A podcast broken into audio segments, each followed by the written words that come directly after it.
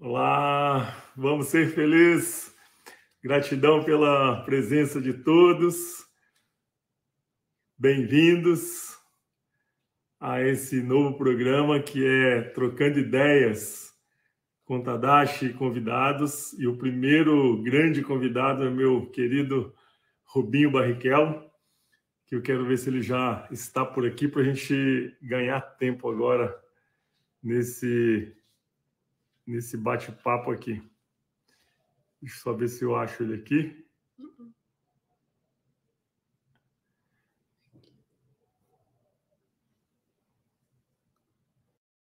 Eu acho que já achei. Se a Júlia não estivesse aqui, eu já ia me perder aqui, mas tudo bem. Grande Rubinho, gratidão, cara. Tadashi, Bem-vindo. Que cara, você deve, tá, você deve estar tá cansado, né? Eu fiquei vendo essa maratona desse fim de semana, falei, meu, cara, o cara de tirar o chapéu. ah, esse, esse fim de semana foi um fim de semana que a gente pode falar cansativo. A gente vai até falar um pouco disso hoje à noite, mas ele pode ser olhado também com muita gratidão. Ah, com certeza, né? Porque eu pude ter uma, eu, eu tive uma experiência de poder guiar na mesma pista que os grandes guiaram, que nós pudemos vivenciar aquilo que o, Hamilton nos proporcionou como show. É, eu pude estar presente é, fazendo as entrevistas com, com alguns daqueles que consegui. Enfim, foi maravilhoso. É... Imagino, Rui, imagino. Muito... Cara, eu, eu, posso só compartilhar uma coisa com você e com todo mundo que, que vai assistir essa live. Eu, há um tempo atrás, eu cheguei a te comentar isso, mas eu, eu gostaria de te dar esse feedback assim, de coração. Eu sempre acreditei que o, o canal de cura ele sempre vai aparecer, né? Desde que você esteja buscando esse canal de cura, ele sempre vai aparecer. Que cura não importa se é emocional, física, espiritual, não importa. E eu já te compartilhei isso. Depois que o Ayrton Senna morreu, Rubinho, eu nunca mais assistir nenhuma corrida, mas é de nada, muito menos de Fórmula 1. Né? E depois que eu comecei a, a ter um contato maior com você, só para vocês entenderem, eu não conheço esse cara pessoalmente ainda, tá? Eu só conheço esse cara virtualmente. Então, pessoalmente, ainda não tive a oportunidade de estar com esse cara. Mas depois que eu pude começar a me relacionar com você, eu comecei a assistir as suas corridas. Né? Eu até te mandei umas fotos, né? acho que 15, 20 dias atrás, sei lá, sei lá se estava na, na, Argentina, uma coisa assim. Isso, isso. Eu assistindo as corridas. Eu assisti a sua corrida né, agora no, no domingo. Falei, meu, cara, cara tá inspirado, né? Porque saiu, sei lá, de décimo que você saiu, alguma coisa assim, chega em terceiro. Eu falei, meu, é. cara tá, tá que tá, né? Então, assim, é... e aí eu assisti a corrida de Fórmula 1. Cara, primeira. Depois que o Ayrton Senna morreu. É mesmo? Primeira corrida que eu assisti. Então, assim, gratidão porque é, é uma coisa assim que é, eu amava, né? Deixei de perdi o tesão, sabe? Assim, depois que o Senna morreu. E assim, depois que comecei a te acompanhar, que esse esse gosto voltou, né? E eu fiquei muito feliz, sabe, assim, de te ver correndo, ver você atuando, comentarista e é, meu, foi lindo, lindo, lindo, lindo. Foi Olha, bom. Tadashi, você sabe que muitos me, me comentam a mesma, a mesma situação. É, muitos apaixonados por Ayrton Senna deixaram de vivenciar. Logicamente, tiveram ali um, um momento onde, tanto comigo como com Massa, passaram é, passeando ali pela Fórmula 1, mas deixaram de ter essa paixão.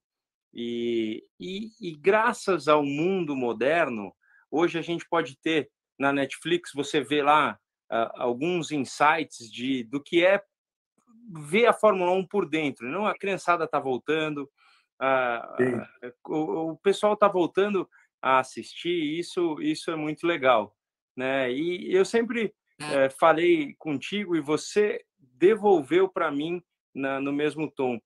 Todas as nossas conversas, eu quando comecei a assistir, a Paloma foi quem nos introduziu uh, de uma forma virtual. Nós já fizemos uma live, mas tudo aquilo que você fala é muito pertinente na minha vida. Muito, muito, muito. Legal.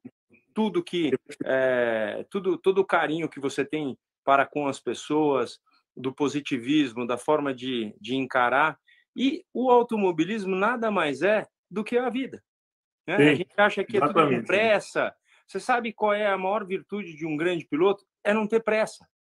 Porque se você está ali, faz tudo com pressa e aperta botão, sai tudo errado, né? Então, um grande Jack Stewart, oh, a Paloma entrou aqui, então gratidão também.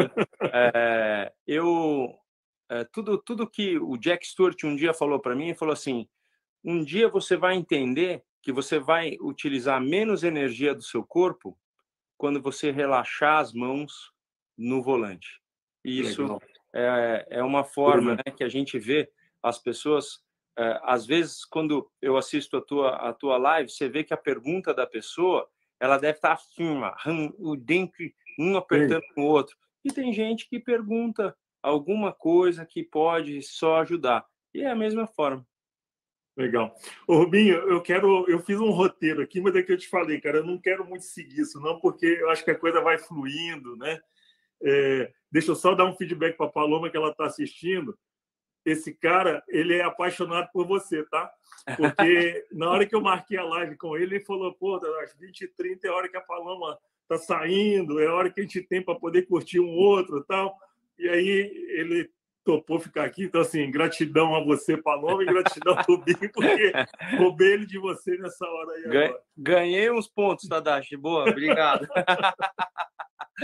Tá combinado isso, viu, Paloma? Tá. Brincadeira. Mas, é, Rubinho, uma coisa que eu queria, queria não quero, é, se você se sentir à vontade de falar, é, que eu te falei até na última conversa que a gente teve, e o meu motorista, ele é apaixonado por você, né? E ele, ele falou assim, o nome, o apelido do seu pai é Rubão, é isso? Rubão. Rubão.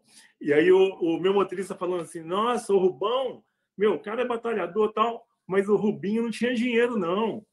E aí eu falei, como que não tinha dinheiro, cara? Como é que o cara vai ser piloto de Fórmula 1? Isso antes da gente ter a última conversa, né? E aí depois que eu fui conversar com você, que você falou, meu, é, é, é, meu pai não tinha dinheiro, né? Assim, para poder bancar um, um, piloto de Fórmula 1 e tal. E o que eu quero falar, assim, são para as pessoas que estão nos escutando, porque, assim, na verdade, você construiu a sua carreira você batalhou através do seu talento, da sua competência, você construiu a sua carreira. Ou eu estou falando bobagem? Porque é óbvio que tem muita gente que te conhece, mas é um lado que eu não conhecia da sua história. Não, é, é assim, Tadashi. Meu pai, é... meu pai conheceu minha mãe porque o, o meu avô materno, que infelizmente não está mais conosco, ele tinha a Magozan, Mário Gonçalves dos Santos, é, que era uma, é, uma material de construção. O meu pai tinha Barrichello Materiais de Construção e eles intercambiavam materiais de construção e foi disso que tá. ele conheceu a minha mãe, em Interlagos. Disso, é, muitos pilotos, engenheiros, mecânicos passavam por lá. E quando o meu avô materno me deu meu primeiro kart, eu foi amor à primeira vista e eu fui muito bem. Quantos anos você tinha, Rubim? Seis anos. Seis anos. Seis? Seis anos, é. E aí meu pai uh, foi, meu pai chegar, meu pai falaram assim, eh, o menino tem talento, você vai precisar de ajuda. Ele falou, putz, não tem como. Meu pai sempre foi um cara assim muito correto, um cara que eh, ele ele começou, ele comprava um carro por um, vendia por 1,1 para tentar ir fazendo e muitas vezes, Tadashi, eu ouvi meu pai falando, filho, esteja preparado que pode ser que a gente não possa competir na próxima corrida. Então, eu sempre me preparei, mas isso não me dava o direito de me sentir bravo, triste ah, ou alguma ah. coisa assim. Então, eu nasci com gratidão pela pela atitude que meu pai tinha comigo, que era muito que bonita, que era uma, lógico que eu ficava triste, é, lógico que eu ficava, né, furioso com algumas situações. Mas o que que acontece? A material de construção é em frente ao portão 7. Esse portão que a gente entra para a Fórmula 1. Legal. Esse portão que, para quem teve lá, é lá que entra. E aí o que, que acontece? Passava um piloto para comprar alguma coisa de, de coisa e falar assim, cara, teu filho tá andando bem, tá aqui, ó, eu vou te dar um capacete. O Ingo Hoffman me deu um capacete. Aí o outro é passava e, e, aí ia, eu fui vivendo dessa coisa, sabe? E eu brinco que meu kart era um o kart que chamava kart feijoada. ele tinha carburador de um, escapamento de outro, é, era uma tinha tinha tudo uma, uma junção que se deu nessa maravilhosa história, que é aquela coisa de de ter muita, né? E a gente está falando isso para o nosso público, que é uma verdade. Às vezes eu no meu instituto, o Instituto eh, Família Barrichello, às vezes eu conto para a meninada. Vocês acham que o tio, o tio Rubinho é, sempre foi rico? Sim. Falo, não, não, vocês têm que acreditar que a vida pode acontecer para vocês também, mas não vai dar para tirar 10 na prova se vocês não estudarem só pedindo Deus me ajude. Não tem jeito. Tem que ir atrás e verificando o que pode ser feito. Então é, é a minha história ela ela vem disso aí, de uma de um de um de uma família, né, tanto a família Barrichello quanto a família Gonçalves dos Santos, que foram essenciais para minha carreira. Então, mas é o que eu sempre digo ao meu filho, meu filho amanhã ele está em Barcelona sozinho, pronto para um teste que pode ser o teste da vida dele, é, assim, legal, teste de carro legal. de corrida. E eu Legal. só escrevi uma coisa para ele: não esqueça de se divertir e de ter gratidão. Que se você tiver isso, você relaxa o teu coração e vai. O resto a gente sente, né? A gente vai falar de, de medo aqui nessa, nessa nossa live. E tudo que a gente tem para sentir, eu acho que é, é, importante a gente sentir, né? É isso aí. Que lindo, Rubinho. Eu, eu, eu, quero, eu quero só mais uma história sua que eu acho que pouca gente conhece essa história. No dia que eu vi essa história, aonde foi que eu vi essa história? Eu acho que foi na TV. Agora, agora me deu um, me deu uma falha de memória aqui. Eu não lembro aonde que eu escutei essa história. Eu vou só começar e você continua, porque eu acho essa história linda, linda, linda. E para as pessoas que estão escutando entender assim que meu é possível é, é, crescer, é possível ser feliz, é possível ser bem sucedido.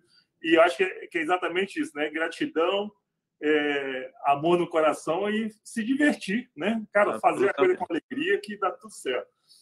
É, é a história que o, na hora que você sai de Interlagos e vê um menino pedir uma blusa, seu pai fala, tira a blusa e dá para o tomador de carro que tomava isso. conta do carro, não é isso? Isso. No dia seguinte, o menino vem de novo, ele estava sem blusa, aí você pergunta, cadê a blusa? Ele falou, meu pai pegou e vendeu para comprar droga, uma coisa isso, assim, é isso?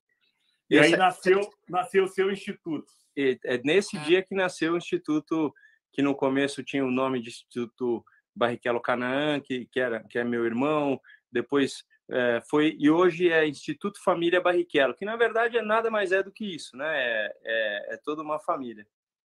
Que legal. Essa, é, Agora... essa história é muito real, Tadashi, porque eu lembro, o menininho chamava Carlinhos. Carlinhos, ele falou assim, filho, tira, tira a blusa para dar para ele. É, esse momento não foi muito legal. Eu falei assim, pai, mas tá frio.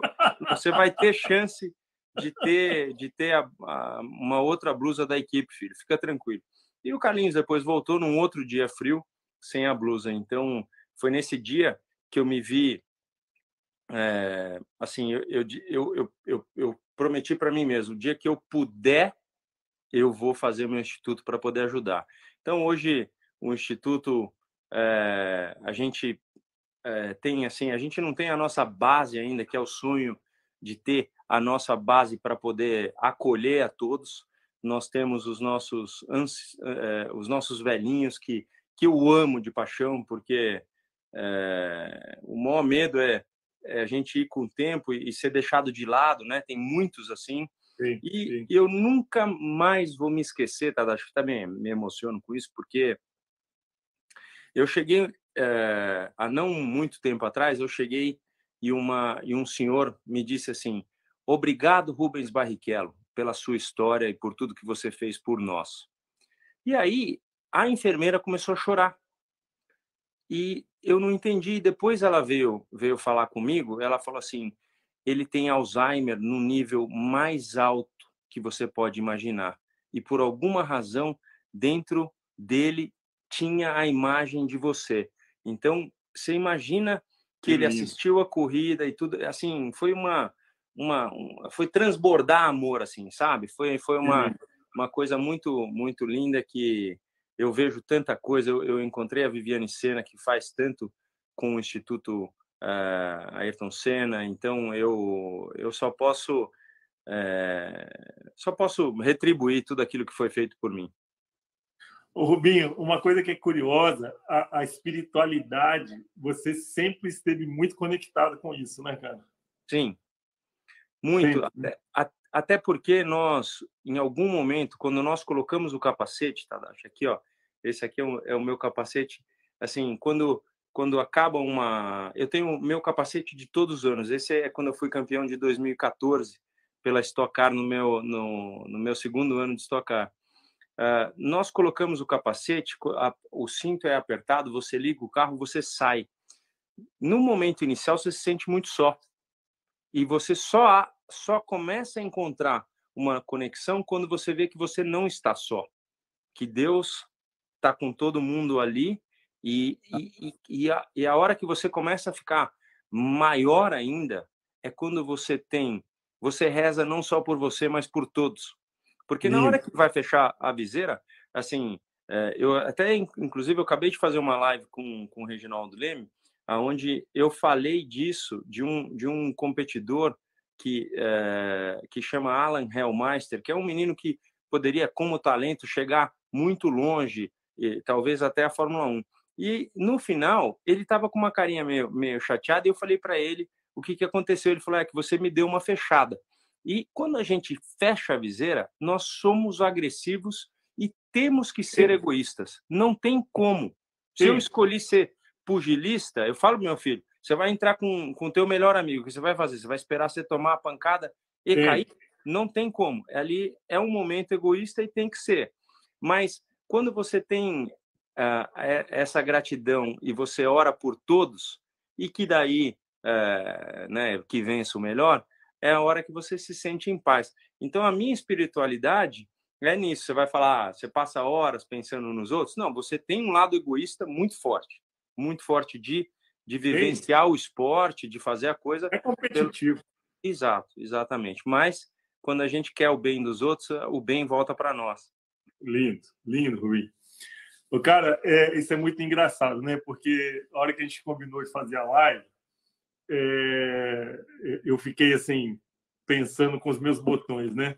Porque, por exemplo, teve um cardiologista. Um dia você, eu quero que você venha. A Paloma já fez os nossos treinamentos, mas um dia eu quero que você venha fazer, porque agora está voltando presencial. Na hora que tiver agenda, aí a gente vai combinar. Quero muito.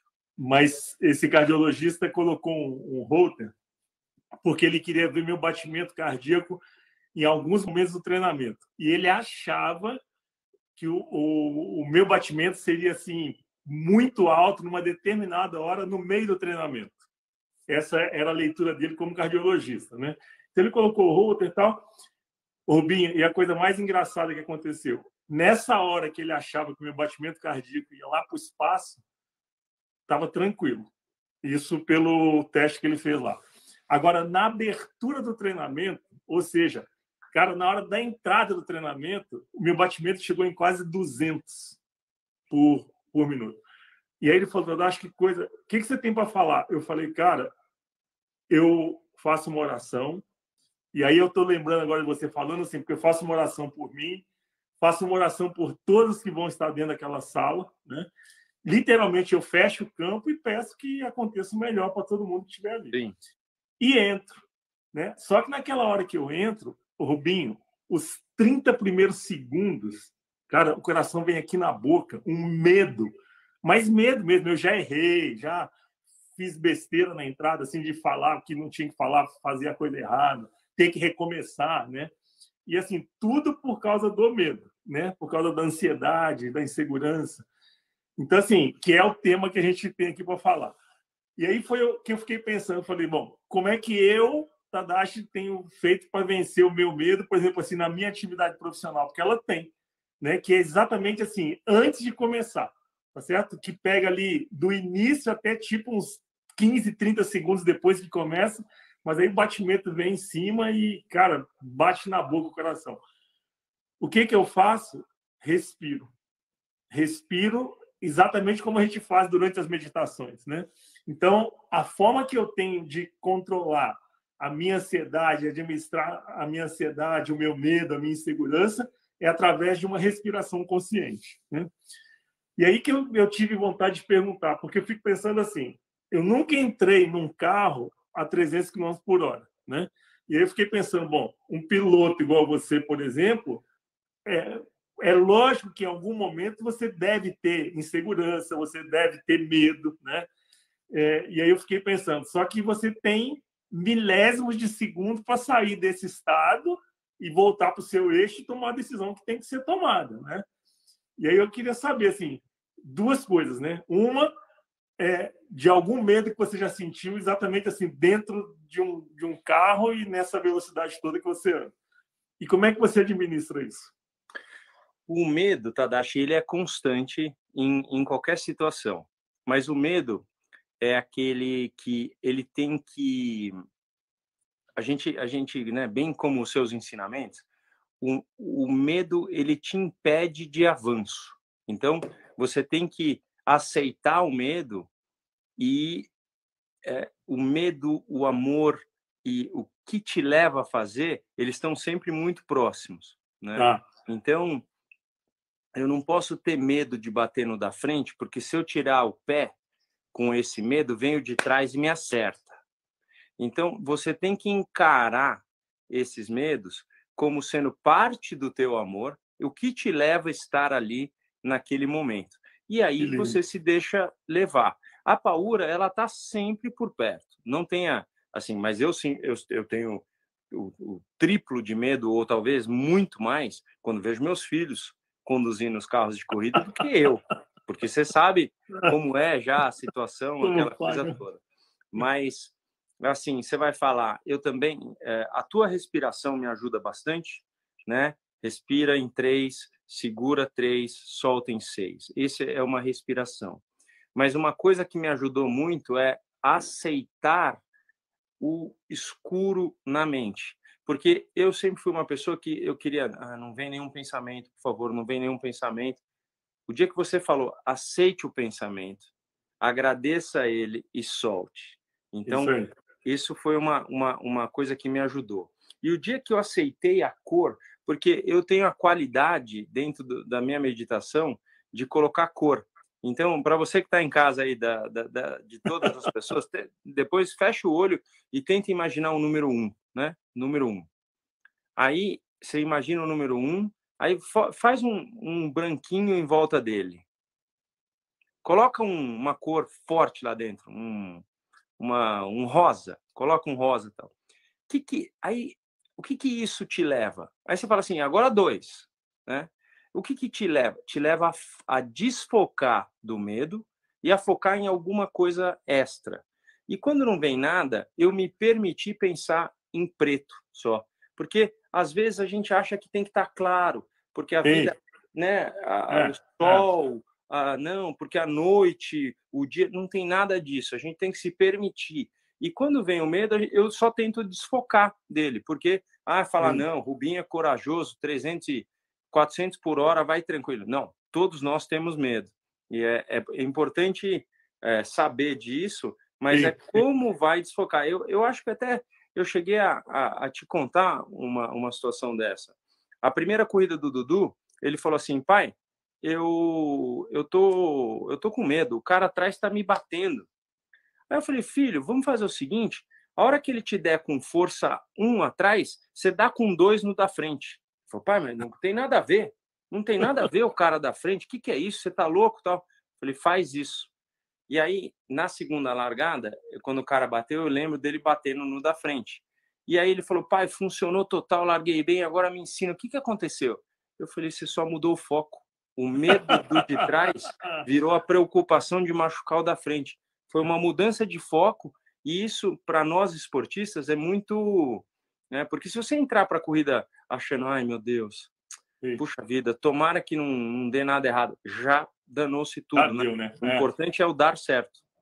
O Rubinho, você sabe que no trabalho de hipnose, é curioso, assim, eu escutando você falar, no trabalho de hipnose, assim, não é só isso, né? Mas é, é, um dos fundamentos é esse, né? É tirar o foco, entre aspas, do problema. Né? Então, por exemplo, Sim. assim, fazer um tratamento dentário sem tomar anestesia, por exemplo. Né? Então, assim, você tira o foco da anestesia, tira o foco da dor e coloca o foco numa outra coisa. Tá certo? Assim, é, rapidamente, de uma forma sim, muito simplória. É exatamente isso que você acabou de falar. Agora, você comentou uma coisa que é interessantíssima, assim, só para a gente é, voltar nessa questão do, do, do tema da live. É, eu, eu, Rubinho, eu separo assim, o medo, primeiro, que você falou uma coisa extremamente pertinente, né? É, o medo, a paura, está sempre junto, né? O problema é quando você começa a tentar negar que não sente medo. Tá isso. Tá Aí o sofrimento que isso gera é um treco assim absurdo, né? Porque, cara, o medo está aqui, está aí, está em qualquer um. Agora, é o que eu sempre falo. E o que, que vai gerar esse medo? A gente não tem controle, tá certo? Meu, em segundos acontece alguma coisa que você entra nesse medo. Então, assim, a gente não tem controle sobre isso. Agora, a gente pode administrar, que é o que você Sim. deu exemplo, que eu dei um exemplo aqui. Agora, eu separo o medo da seguinte forma: o medo que te paralisa que te congela, aí esse acaba com a sua vida, né? Porque é totalmente limitante, né? Sim. E o medo que as pessoas, você deu exemplo, né? Muito bem colocado, que é sentir o medo e exatamente conseguir acessar uma outra forma de entrar em contato com o recurso que você tem para lidar com aquele medo. Agora, Sim. que recurso é esse? Você deu aí alguns exemplos, quem está escutando, que registro que você falou. Mas é, e é o que acho que as pessoas precisam começar a buscar. Então, uma é entrar em contato com o medo, consciente que não tem como eliminar. Agora, eu posso usar esse mesmo medo, ou seja, ele o caminho é ou ele me paralisa ou ele me impulsiona. Tá certo? Eu uso o medo, então, ele vai me paralisar ou ele vai me impulsionar. Sim. Se eu uso esse medo para me impulsionar, eu entro em contato exatamente com um recurso, com uma competência que provavelmente até então eu não conhecia. É né? isso. Então, o que você colocou é maravilhoso. Assim, por exemplo, eu, eu vou experimentar em alguma hora colocar essa técnica que você colocou em prática, porque eu nunca fiz, mas é uma coisa interessantíssima, né? Ah, mas é, mas é, é muito importante, né, Tadashi? Porque as pessoas têm que entender. Porque, assim, eu ver o Rubinho falando com propriedade, com tudo, e assim, gente, vocês não têm noção quantas vezes eu já liguei para o Tadashi morrendo de medo de alguma coisa que eu não controlava, né? Então é importante que as pessoas saibam do que a gente não tem controle mesmo dos nossos medos e, e tudo bem a gente sentir o medo. É como a gente desfoca, né? E o Tadashi sempre falou para mim assim: se em pouco tempo, você eu sempre lembro da sua mão, você não equilibrar e trouxer o teu corpo direto para cá e a respiração não voltar a estar normal, é porque tem alguma coisa errada que você Sim. tem que mudar Sim. com isso. E isso você precisa estar dormindo bem, você precisa estar se alimentando bem, você precisa estar tomando tua água. O pessoal da live anterior está até perguntando o que, que você está tomando aí de novo, tal, porque às vezes o cara fica com uma água e uma canequinha, parece que eu estou tomando o álcool. E eu falei, eu falei ontem foi uma comemoração porque a Band foi assim estrondorosa, e nós nos reunimos. Eu tomei um pouco de, de vinho, então eu estou com refrigerante aqui e a água aqui. Eu adoro, eu adoro essa combinação. Mas é importante a gente assumir os nossos, os nossos medos. É importante, uh, Tadashi, assim, a mente cansada num automobilismo. Eu, por exemplo, ia para a pista pela Ferrari e uh, numa pista onde só tinha eu. De cara, você já tem aí um, uma situação que você não compete contra ninguém que não seja você. Ah. Isso para um competidor Pior, né, é terrível. É terrível. Porque você não tem nada para. Parece que ninguém está te observando, parece que você está lá e está lá. Uma corrida tem 307 quilômetros. A Ferrari fazia você, num dia, assim, é, faz, fazer uma quilometragem de 615 quilômetros para o motor durar, porque eles com o dobro, eles tinham consciência que um ia hoje muito mais, né? Porque hoje são poucos motores durante o ano inteiro. Mas na minha época era eram 600 e poucos quilômetros. Você imagina 600 e poucos quilômetros? Você, se fosse direto, eram quatro horas. Mas durante o dia, você passava pelo menos oito horas dentro do carro.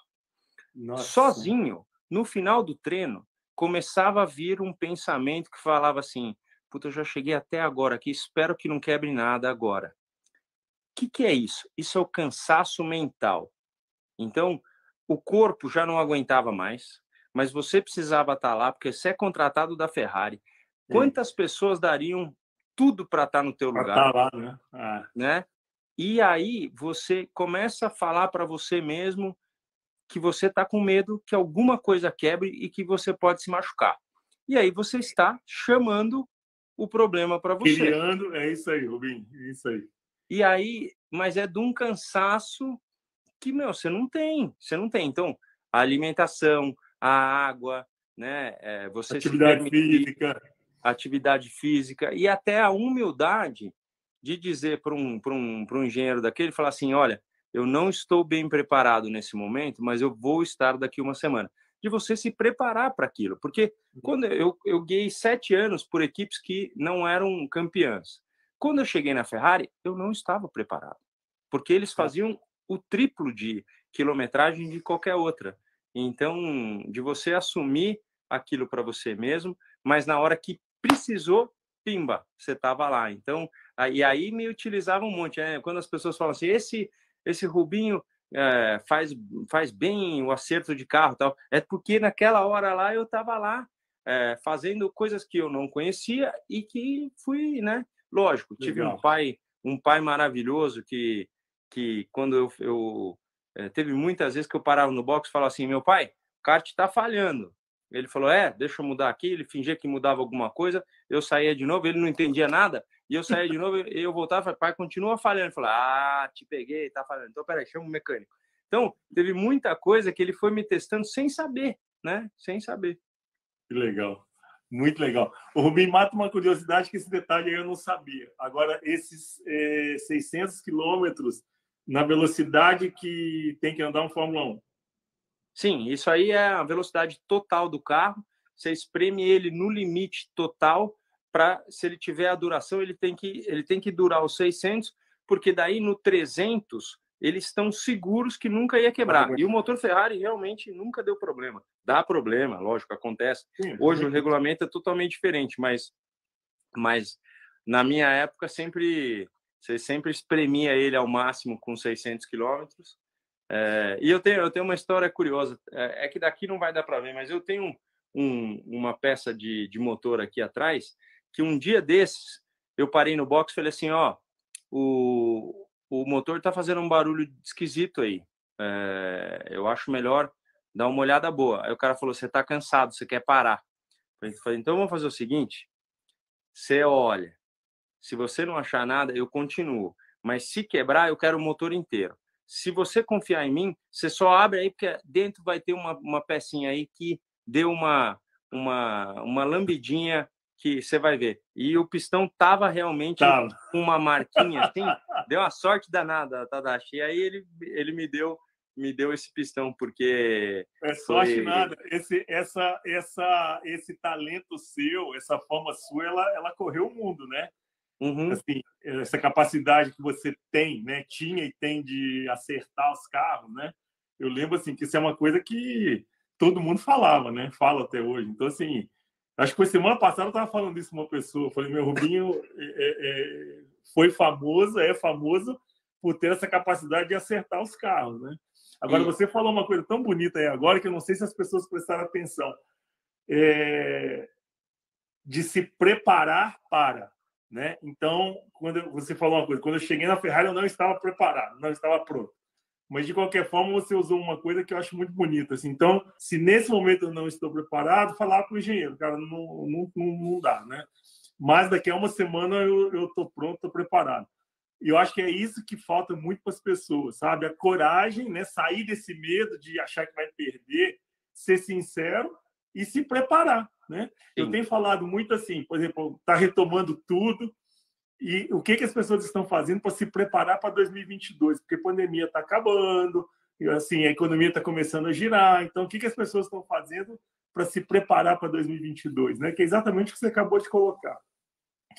Ô, Rubinho, me conta só uma coisa aqui. Além do medo do Dudu do, do, tá correndo, que é lógico, né? E aí, como bom pai que você é, um exemplo de pai que você é, é natural sentir esse medo.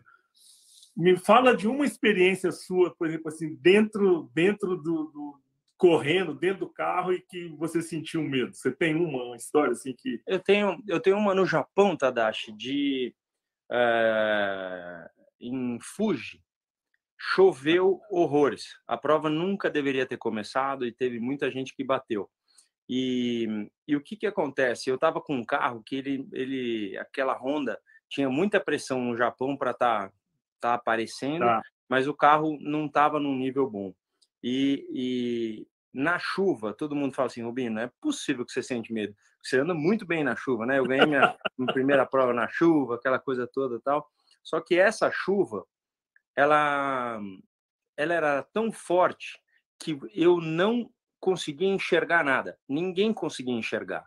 É e, aí, e aí, o que, que acontece? Você a 300 por hora numa chuva, se você. É aquilo que eu falei no começo. Se você achar que você vai bater no da frente, você é, tem que tirar o pé. Você tira o pé o de trás não tirou, ele bate em você.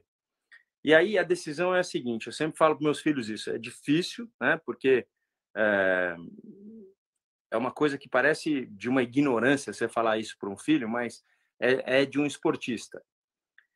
É menos perigoso você bater no da frente do que você tomar uma pancada atrás. Entendi. Então, a coragem ela tem que sobressair o medo de alguma forma. Legal. Só que legal. eu olhando para frente nesse dia, eu não conseguia enxergar nada.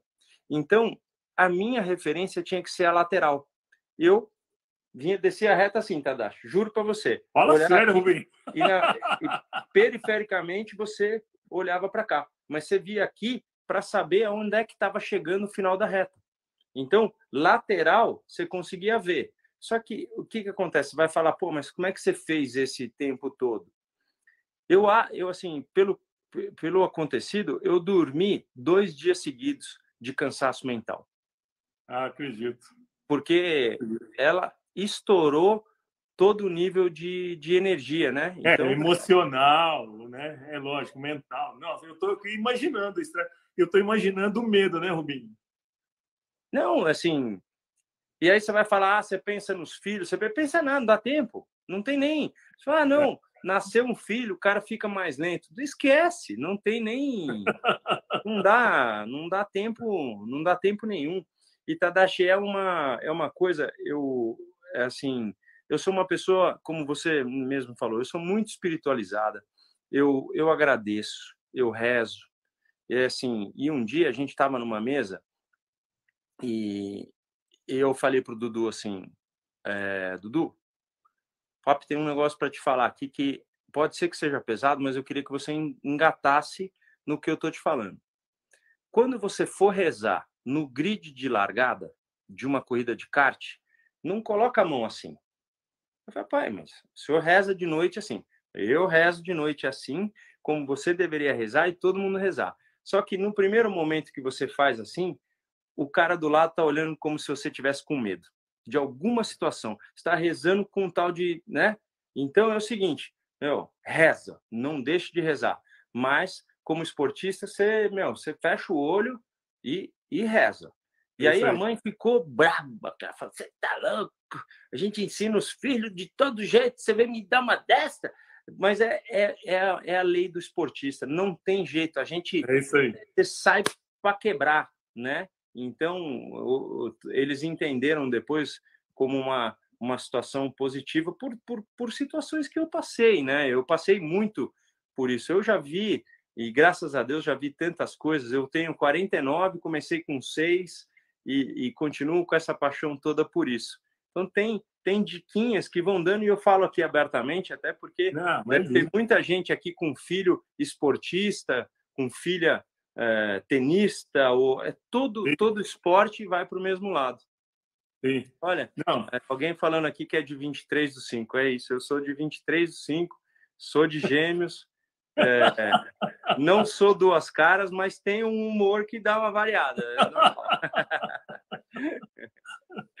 ô, ô, Rubinho, é, me fala uma coisa, cara. É, esse processo, por exemplo, assim, da, da, da, da meditação, é, você, você é um cara que medita, né?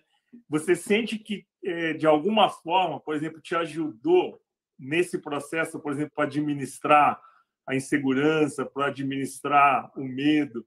Você sente que é uma ferramenta assim que para você trouxe algum resultado ou não? Com certeza, com certeza a você... meditação ela sempre foi é... ela sempre foi usada, mas hoje em dia com tudo com tudo a tecnologia que a gente tem, eu, né, por exemplo, eu falo para meus filhos assim, é, filho, não, não, não dá para acordar muito tarde. O nosso organismo, o nosso negócio, ele está pedindo para você, porque assim, o metabolismo, você não pode acordar cinco minutos antes que você vai entrar num carro que vai dar 300 por hora. Você fica Sim. lento. Você... Então, acordar às seis horas da manhã é, é, é difícil no começo? É difícil.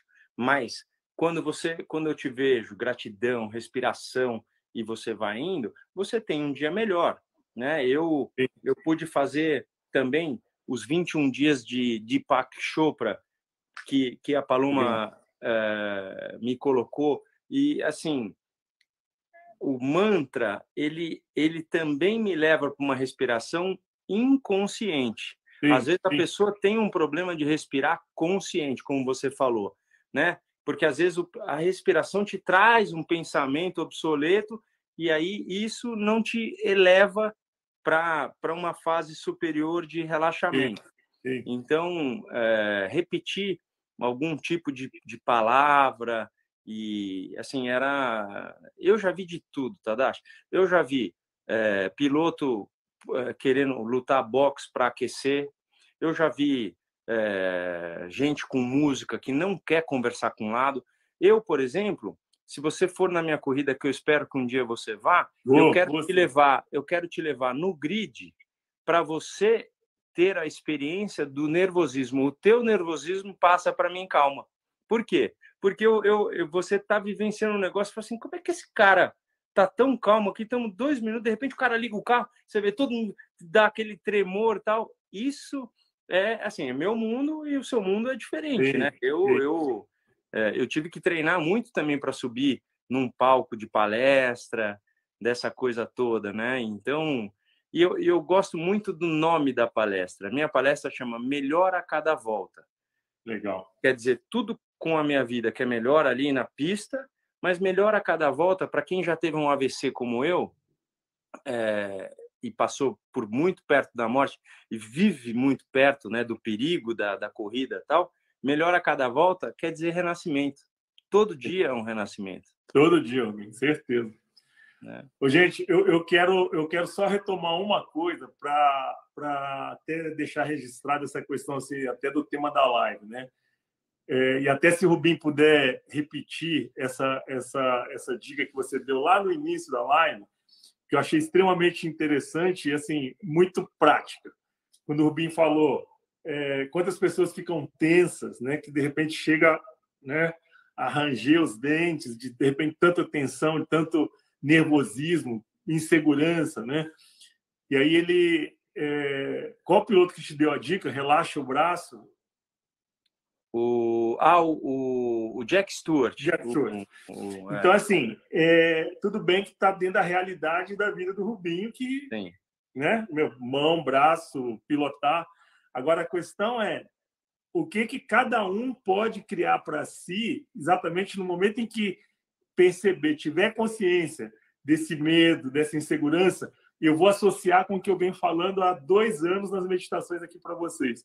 Quando você perceber que entrou no estado de sofrimento, você precisa de criar uma estratégia para sair desse estado de sofrimento. O Rubinho aprendeu isso lá atrás, há muitos anos atrás. Meu, relaxa, né? Relaxa o braço, porque senão vai fazer coisa errada nessa história aqui. E não é diferente para a gente, né? Para a nossa vida, que não é de piloto, mas de qualquer forma, é, a gente tem os momentos de sofrimento, tem os momentos de medo, tem os momentos de insegurança. E na hora que perceber que entrou nesse estado, criar uma estratégia para sair desse estado de sofrimento. Né? Sim. Então, que estratégia cada um vai criar, não sei. Né? O Rubinho acabou de dar uma aí, mas eu sempre falo para as pessoas que é uma coisa que é prática. Né? Se conseguir respirar conscientemente por dois minutos, três minutos, eu posso afirmar assim, que você sai desse estado de sofrimento. Você Sim. sai desse medo. Não é que elimina o medo, mas Isso. você sai desse medo, né? E é o que, que a gente precisa fazer. Então, eu acho assim que se é dentro de um, de um cockpit de carro, igual o Rubinho está colocando, ou se é lá dentro do seu escritório, não importa, né?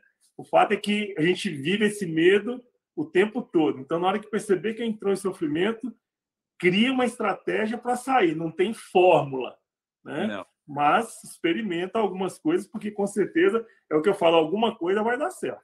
Né? É. Na verdade, eu, eu já ouvi muitas coisas, sabe, Tadashi? Quando eu estava quando eu estava lá, jovenzinho ainda, tentando demonstrar talento para ver se alguém da Fórmula 1 ia ver, aí o pessoal falava muita coisa assim, falava, empurra, tenta respirar empurrando o estômago para frente, porque Sim. quando você soltar, você tem o cinto. Isso dentro do carro. Porque o que que, o que, que faz o, eu sentir o carro da melhor forma possível? E, e você não tem como fazer isso no teu carro de rua, a não ser que você seja uma pessoa que participa de algumas, algumas situações de, de competição em pista, é, de, de o que é o chamado track day, que você tem um cinto de seis pontas. Então, o teu cinto é aquele que você vem aqui e acopla aqui. Sim. O cinto de seis pontas, ele é um cinto que vem aqui, aqui e o de baixo. Então, você é completamente preso. Tá? Entendi. E Entendi. como você passa para o carro a informação que você precisa? Muito apertado. Muito apertado. Então, quando você falou, eu vou entrar quando eu estava lá, né, dando a minha palestra, nem era o momento. Parece que você está nervoso, mas nem tá. Na largada, parece que o coração vai sair pela boca, mas você está tão apertado, o coração não passa de 130, 140. Mas eu já tive provas, por exemplo, na pista da Turquia, que tem uma curva muito difícil, de um raio longo que te projeta quase para fora do carro, que o, o batimento cardíaco foi, em média, por duas horas de 186. Que isso, Rubinho. Então, você imagina, se você não estiver preparado fisicamente e com o emocional tranquilo, você se você deixa aí, né? É. É, então, é por aí. Ô, Rubinho, me conta uma coisa, cara. É, esse processo, por exemplo, seu, é, é, de chegar à Fórmula 1, né? É, essa experiência que você contou do Japão, por exemplo, ah, que você é, correu tendo referência visão periférica aqui para frente e tendo referência à lateral, por exemplo, ah, você foi muito amigo do Ayrton Senna, não foi? Eu, eu, nós éramos de idades diferentes, mas ele sempre me tratou como um irmão mais jovem e ele sempre me ajudou, sempre. Tá. Que legal. Agora, a pergunta é assim, por exemplo, na, na morte dele, por exemplo, é, além da tristeza, óbvio, você sentiu medo em algum momento?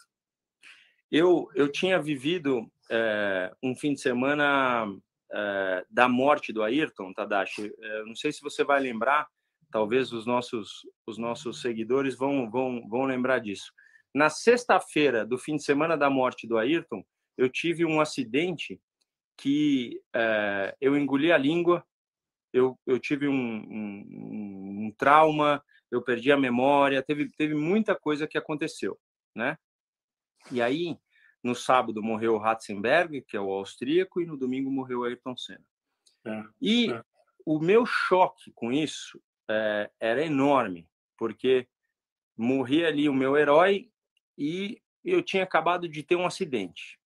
Aí eu, eu cheguei a pensar: será que é uma mensagem? Será que uhum. Deus está me mandando uma mensagem? Então eu tive medo de ter medo.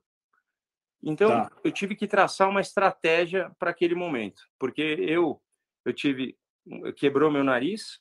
Eu em, em sete dias eles me chamaram para guiar o carro. Eu peguei o avião, voltei porque eu vim vim para o Brasil para para o enterro do Ayrton que é uma coisa que eu não me lembro, por incrível que pareça, eu não me lembro. A memória foi apagada completa, né, devido ao acidente. E quando eu sentei no carro, a minha decisão foi o seguinte: ou eu vou me matar, ou eu vou fazer o melhor tempo desse carro na pista. Uhum. Então, o medo de ter medo me levou a ser um, uh, assim, um louco completamente, é, sem, logicamente, Você fala assim, a curva é feita em quinta marcha, eu vou tentar fazer em oitava, eu vou bater. Não, era consciente, mas graças a Deus aquele dia eu fiz o melhor tempo do carro na pista. Então, ali que mostrou que a mensagem era era que o foco foi trazido para onde eu precisava. Mas a realidade é que eu tive medo de ter medo. Porque o medo é aquela coisa que participa, né? A gente já falou Sim. disso. Ele está ali, Sim. você tem receios, aquela coisa tal. Mas o dia que você tiver medo realmente, né? Quantas pessoas tiveram medo na entrada do avião e falaram: não, hoje eu não vou. Eu Sim. voltou e acabou. E o avião chegou lá no destino, mas você teve um instinto. Então, né? Não teve medo, sai fora. Mas você tem que saber lidar com aquilo, porque é, senão ele, ele, ele vira um problema para sempre. E você imagina se eu tivesse parado de correr naquela época, aí pronto. É, é, você falou uma coisa interessante, porque na verdade assim existe uma coisa que a gente chama de pensamento disfuncional, né? Uhum. Então, na verdade assim, você tem um medo que tem um fundamento, né? Eu uhum. falo, esse é, é, o que eu te falei, ou, ou, ele te paralisa, ou você usa esse medo para te impulsionar. Você usou para te impulsionar, beleza. Eu falo que foi uma loucura boa, né? Que você falou, ah, pô, eu vou, vou ser louco aqui, então é uma loucura boa. Agora, a questão é assim, é quando começa a ter é, um pensamento disfuncional, é que esse medo, por exemplo, você começa, é, você falou uma coisa interessante, medo de sentir medo.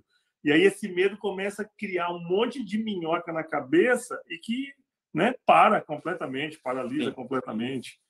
E quanta, quantas pessoas deixaram de ter é, é, é, sonhos lindos que poderiam ser realizados Sim. e que não foram exatamente em consequência desse medo do medo, né? Medo de não conseguir, medo de que não vai dar certo. Então, é, eu falo, agora é óbvio, né, que se você está alinhado como você sempre está, né, que você está centrado como você está, é, eu sinto assim que a, a, intuição ela vai te falar, né, cara, não estou pronto, é, semana que vem eu tô, é, não vou correr agora, não importa, né, mas o fato Sim. assim é que de alguma forma a intuição te fala, cara, hoje não é dia, né, é, eu acho que o importante é o que você faz, assim que medita, que ora, que busca uma forma de, de estar alinhado, né? Eu acho que você e todo mundo precisa de fazer isso, exatamente para entender assim quais são os sinais que Deus está que tá mandando, né? Que Ele manda sinal toda hora, Ele manda, né?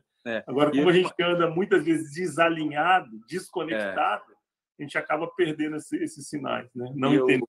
O, uma pessoa perguntou assim aqui se eu fiz terapia. Na época, não era uma coisa comum né? Eu fui, eu fui me conhecer muito mais para frente, né, Tadashi? Eu, é, eu não sei, eu não sei se você tá tá ouvindo aqui o meu o meu pequeno, mas peraí, ó, é porque assim parece que eu tô eu tô fazendo barulho, mas ó, Tadashi, é esse meu grandão aqui, ó, esse grandão, ele tá rosnando aqui só para só para você achar que não sou eu que tô dando a respirada maior. E, assim, muita gente me pergunta, né?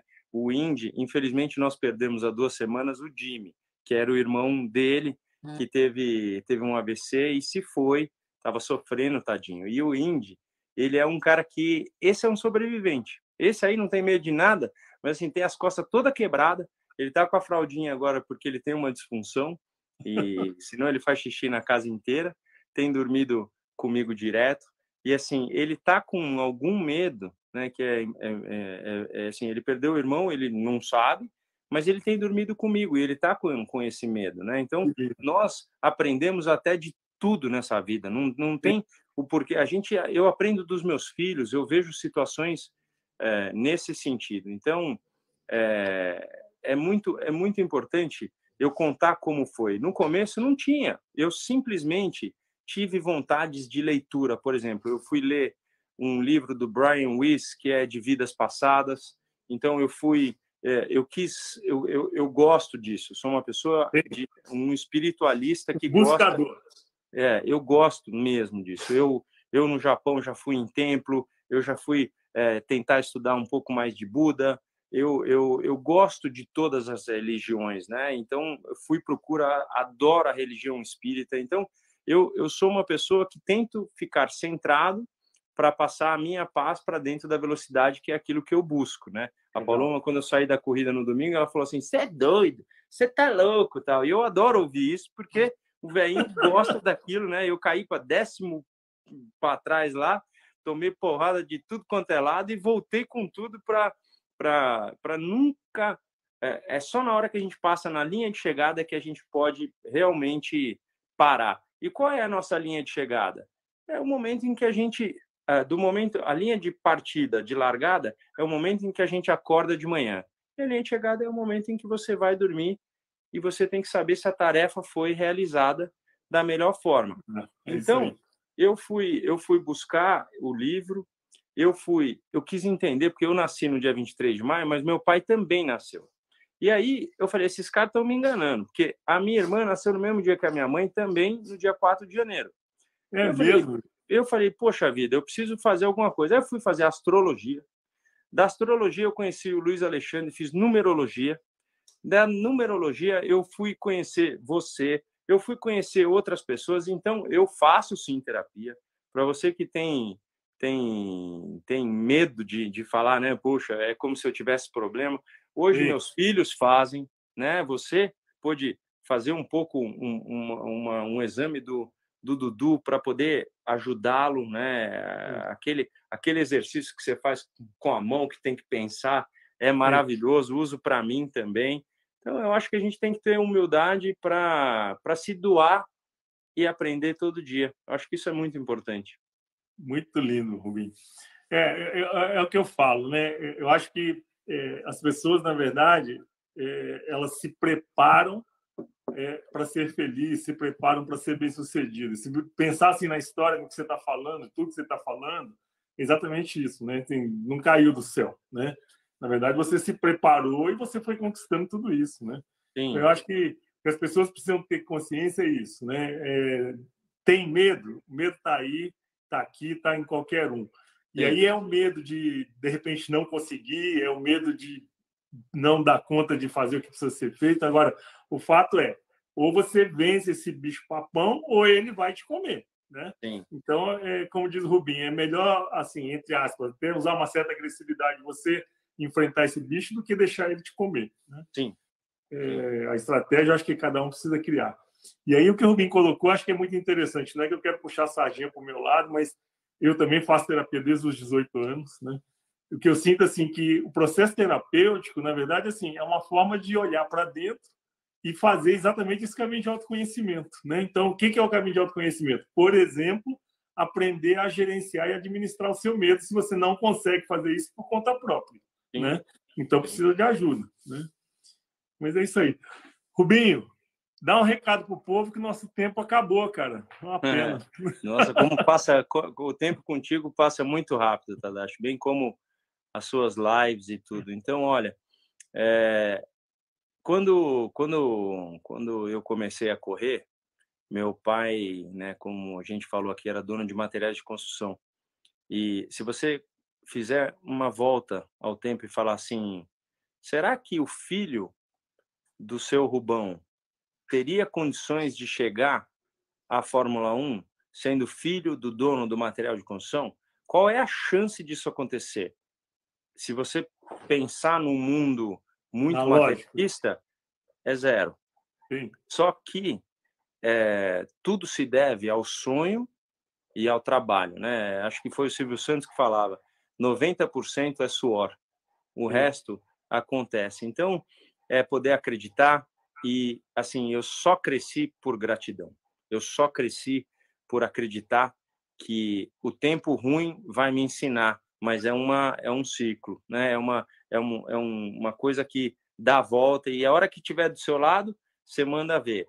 E a hora que não tiver do seu lado, respira, três para cima, segura três, solta seis e quando tiver solto, você agradece, né? Eu sou eu sou uma pessoa de muita gratidão volto a falar, eu eu eu me trato sim todo todo todo o tempo. O Tadashi está até me cobrando porque eu tô tô em falta, eu vou para Argentina, eu vou para isso, eu tô com amanhã Tadashi, eu vou acordar muito antes da, da, do tempo contigo, às seis horas da manhã, porque eu tenho que estar tá, às quatro horas, o Dudu já está na pista, e assim, eu largo, eu largo ele lá, mas eu gosto de acompanhar, sabe? Então tem um lifetime, eu fico vendo lá. E, e, é, e é isso, eu acho que é, é, muito importante a gente não ter medo de ter medo.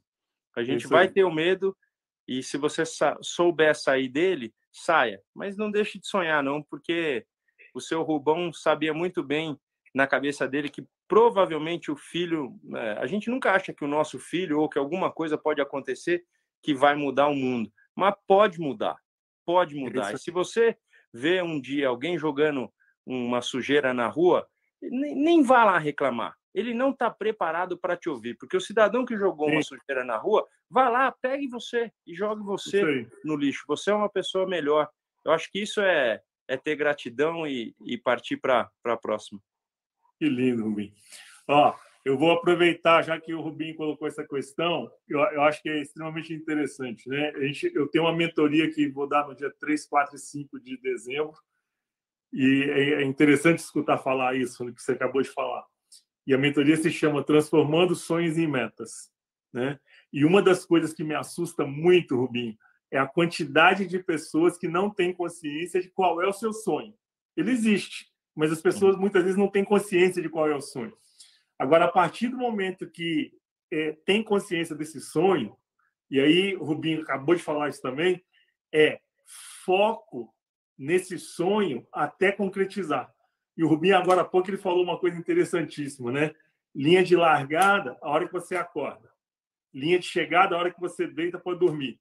Então, assim, foco até a linha de chegada no que você tem para fazer. Sabe? Se é pilotar carro, se aí não interessa qual é a sua atividade, qual é o seu objetivo, mas mantenha, tenha o sonho e mantenha o foco até concretizar esse sonho. Isso. Rubinho, eu vou querer mais, cara. Não vamos marcar outra, porque foi muito bom, muito gostoso. E a gente ficou com gosto de quero mais. Vamos ver se eu a gente quero, marca outra. Eu quero, eu, o meu foco está sempre em uma hora poder é, passando, né? A gente já está num momento final, mas daqui a pouco eu quero te dar um abraço de verdade, bom, Tadashi, porque por toda, por todo o aprendizado vivido contigo, por tudo aquilo que você faz pelas pessoas, é gratidão, gratidão, gratidão. Gratidão, Rubim. Vamos marcar uma hora, Paloma, para a gente marcar um jantar e vamos, vamos encontrar assim. Tá bom. Gratidão pelo seu tempo, viu, Rubim? Foi muito bom. Um beijo em todos e, e obrigado de novo.